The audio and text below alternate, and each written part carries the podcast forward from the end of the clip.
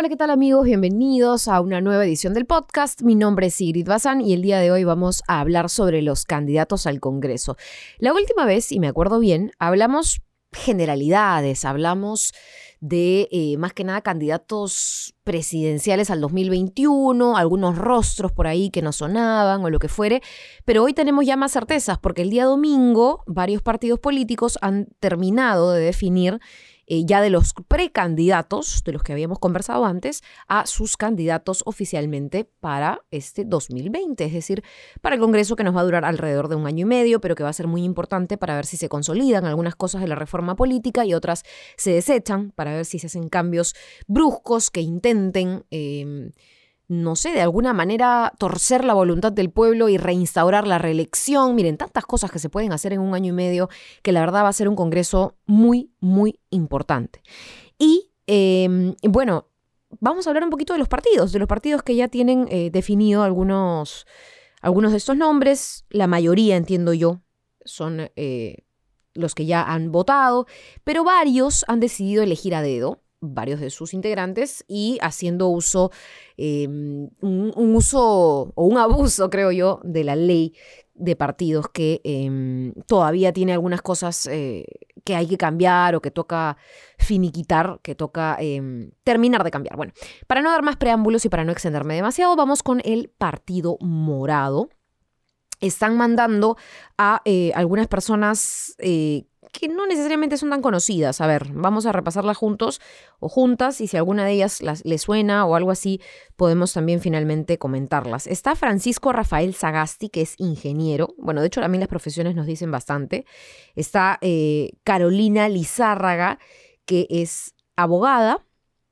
Em, está Daniel Mora, que es ex congresista. Recordemos un poco también que Daniel Mora es uno de los que digamos, es uno de los precursores de la reforma eh, a la ley universitaria, es uno de los precursores y es uno de los que creó y configuró como está ahora la ley universitaria con la creación de la SUNEDU, em, en donde se rompe, no digo que esté al 100% perfecta esa ley, pero digamos, se rompe un poco con el cogollo, con em, todo lo que había en medio de las disputas entre rectores, la ANR, la Asamblea Nacional de Rectores, que era un nicho perfecto para la corrupción en realidad.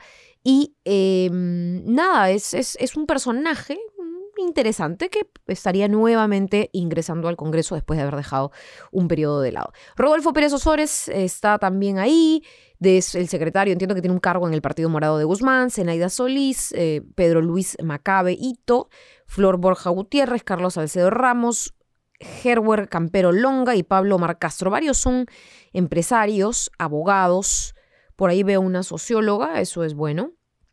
Así que esta es más o menos, o esta sería más o menos la lista de, em, de Julio Guzmán. También tenemos la lista de Acción Popular. Acción Popular ha tomado una decisión saludable. Quizá eh, hay dos mujeres que encabezan la lista.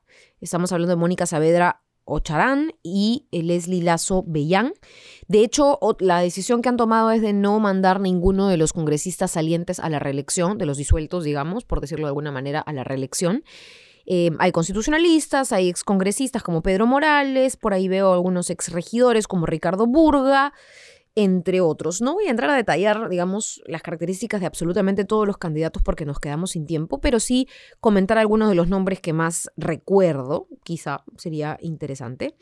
Em, por ejemplo, en el caso de otra lista que es Podemos, el partido llevará como número uno a Daniel Urresti, de él creo que ya no sé si hace falta hablar, pero ha sido exministro del Interior, ha sido ex candidato a la Municipalidad de Lima, actualmente es gerente de Seguridad Ciudadana de Los Olivos, ha estado en medio de varios enfrentamientos, dicho sea de paso, ha resultado herido en uno de ellos, ha sido, ustedes saben el carácter de Daniel Urresti, ha sido acusado también por un tema de derechos humanos, así que hay varias cosas interesantes en torno a ese personaje en la política. Eh, en el caso de Somos Perú, hay una mezcla de todo también. Está, por ejemplo, Renan Espinosa, que recordarán ustedes fue alcalde de Puente Piedra. Em, también está el excongresista Manuel Macías. Y la novedad, creo, de Somos Perú es quien está como número dos, que es Susel Paredes, la actual gerente de la Municipalidad de La Victoria. Miren ustedes. Bueno, Susel también la conocen, es una activista LGTBI, pero en general em, ha sido una persona que se ha comenzado a identificar ya no solamente por eh, su lucha para o en favor de la comunidad LGTBIQ, sino también a favor de la seguridad ciudadana y ese ha sido su trabajo en la Municipalidad de La Victoria, que cada quien tendrá, claro, por supuesto, su valoración. Em, también tenemos en el caso, a ver, se me escapa APRA. Uy, uy, uy, el APRA. Bueno, evidentemente en el APRA vemos a Mauricio Mulder, que no solo acaba de ser electo como comisión política y como líder del partido, de alguna manera, porque la comisión política es una de las instituciones más importantes dentro de cualquier partido político, sino que además ahora está candidateando como eh, excongresista, tentando la reelección. No sé qué punto quieren probar las personas como Mauricio Mulder ahora mandándose nuevamente, no sé si quieren probar que algún respaldo les queda o simplemente quieren creen que algún respaldo les queda y en realidad van a terminar probando el papelón de la vida, pero ahí está, ahí está en la lista. Está Mijael Garrido Leca con el número 3, que fue uno de los primeros en anunciar su número, cosa que extrañó a muchos y que responde precisamente a la forma en la cual se han elegido estos candidatos que han sido a dedo, ¿no? Algo de lo que eh, conversaba con Fernando Tuesta es que él cuestiona mucho la modalidad de elección de los delegados y finalmente de los candidatos. Eh, entiendo que a raíz de la reforma a la ley de partidos, esta sería ya la última vez en la que se elige eh, dentro de un pequeño grupo de personas que deciden esta selección de candidatos a dedo y, digamos, como se les dé la gana, ¿no? Em, de hecho, no todas las reformas políticas pudieron ser implementadas. Hay muchas agrupaciones que no han fomentado la paridad y alternancia, pese a que eso fue algo que se debatió muchísimo en el Congreso que ha sido disuelto.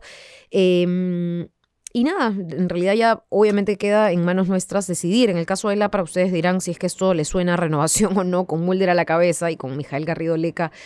Eh, que bueno, creo que no, no hace falta decir mucho sobre él. Eh, está también Renzo Ibáñez. Renzo Ibáñez es un politólogo que yo entrevisté. Si pueden chequear y darse un salto después por el Facebook de la República, buscan sigrid.pe, buscan la entrevista que le hice a Renzo Ibáñez. La verdad, no queda muy bien el amigo Ibáñez, pero bueno, en buena hora, al menos tiene 29 años, 30 años me parece, así que podría pues él eh, llevar algo nuevo, aportar algo nuevo dentro de lo que ya sabemos es el APRA, claro. No esperen milagros dentro del APRA, no esperen un, un MIR, no esperen acá una división de gente que realmente va por el lado eh, opuesto a lo que en la práctica se ha convertido este partido, no es lo esperaría yo. Pero bueno, en cuanto, a ver, ¿qué listas me faltan comentar? Bueno, está la lista de la izquierda, eh, Juntos por el Perú va a ser la inscripción que lleve em, a el movimiento de Verónica Mendoza al Congreso. Ya Verónica Mendoza calentará cancha para el 2021 para postularse a la presidencia, pero dentro de Juntos por el Perú está eh, Grace Vaquerizo, que ha tenido cargo, eh, digamos, en, el Nuevo Perú como secretaria, no recuerdo muy bien cuál ha sido su cargo dentro de la organización. Está Manuel Dammert. Em, entiendo yo, hay otros voceados que todavía tienen ellos que nombrar invitados, digamos, de la lista. Es un porcentaje que todos los partidos pueden tener, como por ejemplo Mijael Garrido Leca lo fue del APRA. Ellos están por definir sus invitados, pero entiendo que ya hay algunos fijos como los que les menciono, ¿no? Eh, que sería uno de los pocos que se va a la reelección. Eh, eh, nada, claramente es un, un político de larga data, veamos, y ya cada uno sabrá si aporta o no. En el caso de Alianza para el Progreso, mucha atención con los candidatos de Alianza para el Progreso, porque dentro de ellos está, a ver, a ver, a ver, Omar Chejade. Ya conocemos el pasado de Omar Chejade, bueno, ha sido ex vicepresidente de la República, ex abogado de Villantumala en el caso Madre Mía, ex congresista, eh, fue en su momento cuestionado e investigado porque estuvo en una reunión con altos mandos policiales en Brujas de Cachiche para coordinar el desalojo de una azucarera en Andahuasi. Y bueno, está postulando ahora por César Acuña, cosas de la vida, ¿no? En el caso de Alianza por el Progreso, que también mezcla un poco de eh, nombres nuevos, de acuerdo a lo que veo, con figuras que ya son pues bastante conocidas. Está también el exministro de Producción, Daniel Córdoba, que se estaría lanzando por este partido político. Eh, a ver, no, no, coincido mucho con su visión, eh, sobre todo económica. Daniel Córdoba es una persona que además se postuló en su momento con un discurso bien el emprendedor todo lo puede, ¿no? Todos podemos ser ricos, todos podemos ser emprendedores cuando sabemos que en nuestro país las cosas son mucho más complicadas que eso. Eh, él ha sido, además, y está siendo el nuevo jefe de plan de gobierno de APP, Daniel Córdoba me refiero, de quien estamos hablando. Em, y nada, la verdad es que varios están. A ver, ¿quién más? Felipe Mesarina Ton, que es el exalcalde de Barranco, y Carlos Vela Barba, que es un médico que también se está postulando por Lima. Estoy hablando un poco de la gente en Lima. Eh, todavía no tengo la lista aquí a la mano de todos los que se estarían postulando por regiones para los partidos que ya al menos han estado anunciando un poco sus, sus nombres. Y en el caso de Fuerza Popular, yo acá quiero, no sé, no, no digo cerrar con broche de oro porque no es un broche de oro con lo que voy a cerrar, pero es un, definitivamente son varias joyas. en el caso de Fuerza Popular, bueno, ya verán ustedes. ¿Creen ustedes que hay renovación en Fuerza Popular cuando una de sus principales candidatas es Marta Chávez? Ya yo creo que no, no sé si comentar más al respecto, pero Marta Chávez, quien se ha desempeñado como trabajadora en el Congreso este tiempo, dicho sea de paso, y que además eh, ha estado muy activa en el partido, muy cercana a lo que ha ocurrido también en el proceso de investigación de Keiko Fujimori, etcétera. Y bueno, ella sería candidata por Lima, es candidata ya por Lima. Dittel Columbus, que eh, fue candidato a la alcaldía de Lima. Dato curioso, ustedes recordarán que Dittel Columbus eh, pasó casi desapercibido, inadvertido de alguna manera en las elecciones municipales. Una de las cosas que yo le pregunté en su momento, cuando pude hacerle una entrevista, fue básicamente eh, cuántas veces había ido a visitarlo Keiko o cuántas veces había conversado o se había reunido con Keiko Fujimori, porque yo sentía que si algo en ese momento, ojo, porque la Keiko de ahora no es la Keiko de en ese momento, pero si algo podía aportarle Keiko Fujimori a su candidato, bueno, era el momento para eh, al menos sacar un porcentaje interesante en la candidatura de la Municipalidad de Lima y por ende también meter algunos regidores a través de esta eh, suerte de cifra repartidora, en fin, meter algunos regidores en el Consejo Metropolitano y tener algún margen de acción, pero cero, cero, la verdad, apoyo a Dittel Columbus. En fin, él ha estado eh, desempeñándose como opinólogo, analista, etcétera, en varios medios de comunicación por mucho tiempo, hasta que le sorprendió a mucha gente que fuera a candidatear por el Fujimorismo, pero ahora lo vemos tratando de tentar el Congreso de la República. Eh, está Ricardo Vázquez Cunce, en mi humilde opinión, mal llamado periodista, pero bueno, ahí está, eh, candidateando también al Congreso. Eh, Mario Mantilla, que iría a la reelección, ¿no es cierto? Hay algunos, me parece que Gilmer Trujillo también iría a la reelección. Carlos Domínguez también iría a la reelección. Perdón, sonó el periódico. Eh, pero acá estoy revisando un poco los nombres de quienes están eh, postulando. Y miren ustedes, ¿ah? el expresidente del Tribunal Constitucional, Carlos Mesía, uno de los magistrados que se supone que debe o debería haber brillado por su independencia, ahora postula por la lista de candidatos de Keiko, de Fuerza Popular otra de las personas que también estarían tentando esa posibilidad es el ex congresista que quiere reelegirse, Marco Miyashiro, ex GEIN, y que ahora está increíblemente con el Fujimorismo, bueno, ya desde hace bastante. Em, y sí me, me, causa un poco de extrañeza. Miguel Elías Ábalos, en fin, algunos congresistas que fueron, dicho sea de paso, suspendidos, todo eso hay que ir chequeando hay una ventanilla única, hay formas donde las personas podemos informarnos de los pasados de estos candidatos que se presentan como nuevos, pero en verdad no lo son. Cero renovación en la lista de Fuerza Popular, hay que decirlo bien claro. Y, y sí, me parece interesante cómo se va a reorganizar todo esto para el 2021, qué va a ocurrir, pero está claro que la línea es exactamente la misma. Y por supuesto, si es que el Jurado Nacional de Elecciones lo determina, podrían, aquellos que están tentando su eh, reelección, eh, simplemente no poder postular, porque la reelección está prohibida por referéndum, etcétera. Y ellos que están interpretando la ley a su antojo podrían simplemente ser eh, tachados por este ente electoral. Y finalmente no pasa nada, no es que hay un reemplazo, ojo, son tachados y es como si no existiera su número en la lista de candidatos congresal de ese partido. Un dato adicional eh, Carlos Subino había sido uno de los excongresistas disueltos que había, digamos, mostrado, hecho pública su voluntad de reelegirse y aparentemente, según los trascendidos, que parecen ser ciertos, hubo una comisión evaluadora que presidió Luis Galarreta y Galarreta decidió básicamente quiénes de los excongresistas disueltos podían reelegirse y quiénes no. Entonces dijo, ok, Elías Ábalos, que se reelija normal. Marco Miyashiro, que se reelija normal. Carlos Tubino, no, él no, él no, no, se puede reelegir.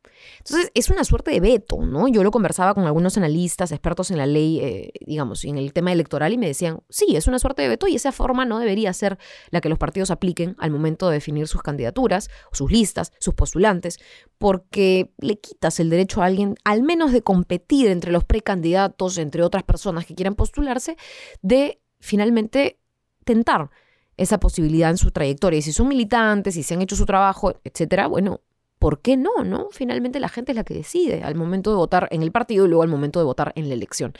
Eso es un poquito lo que viene pasando para este 2020. Pero van a haber sorpresas, estoy segura.